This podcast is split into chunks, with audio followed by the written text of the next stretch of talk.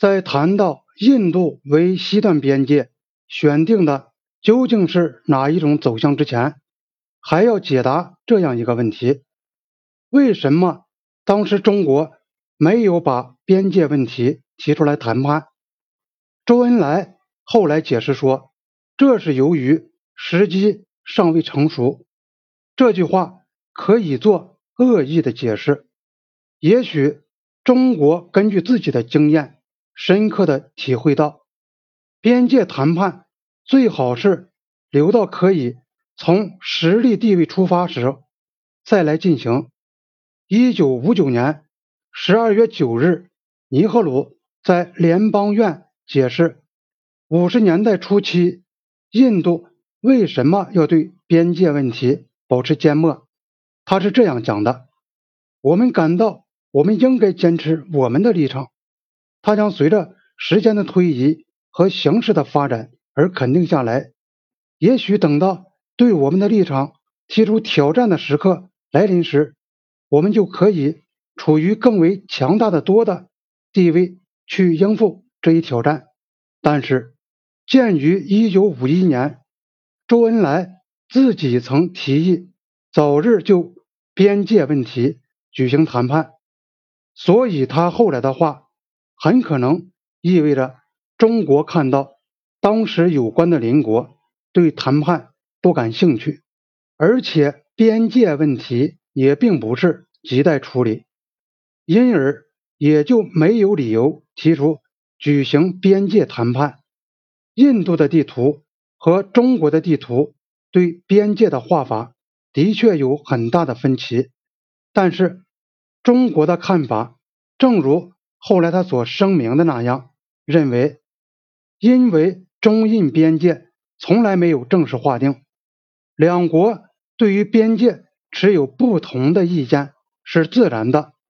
中国已经接受麦克马洪线作为事实上的边界，所以料想这方面不至于发生。紧迫的问题，在潘查西拉协议签订一年以后，周恩来在万隆会议上讲话，阐明了中国对自己同邻邦之间边界问题的态度。中国同有些国家的一部分边界尚未划定，我们准备同邻邦确定这些边界。在此以前，我们同意维持现状。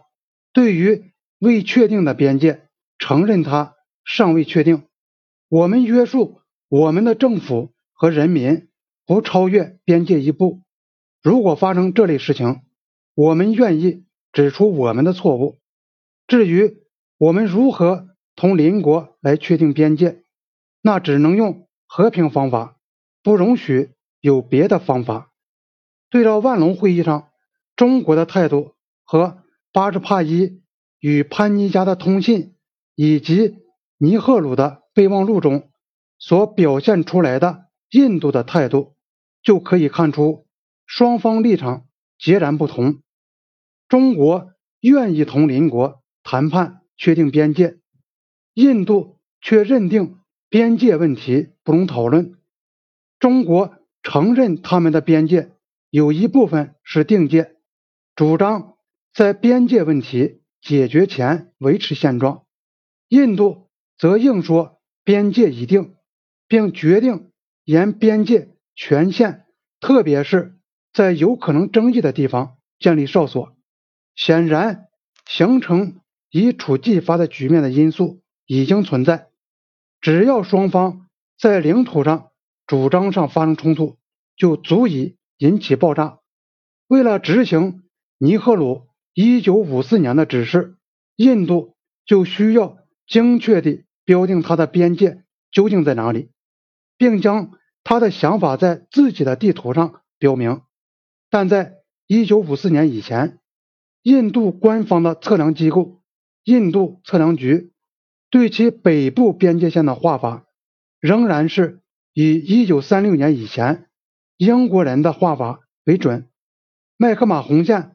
被画成是印度东北部的边界线，但它是用虚线标出的，表明这条线还没有标定，就是说没有在地面上标出。英国的一些地图把麦克马洪线标成划定界，就是说是由有关方面正式同意过的。从尼泊尔向西到阿富汗这一段，地图上根本就没有画出边界线，而是涂上了一片淡色，旁边注明未定界。但这体现了过去约翰逊阿尔达对喀拉昆仑山以外地区的登峰造极的领土要求。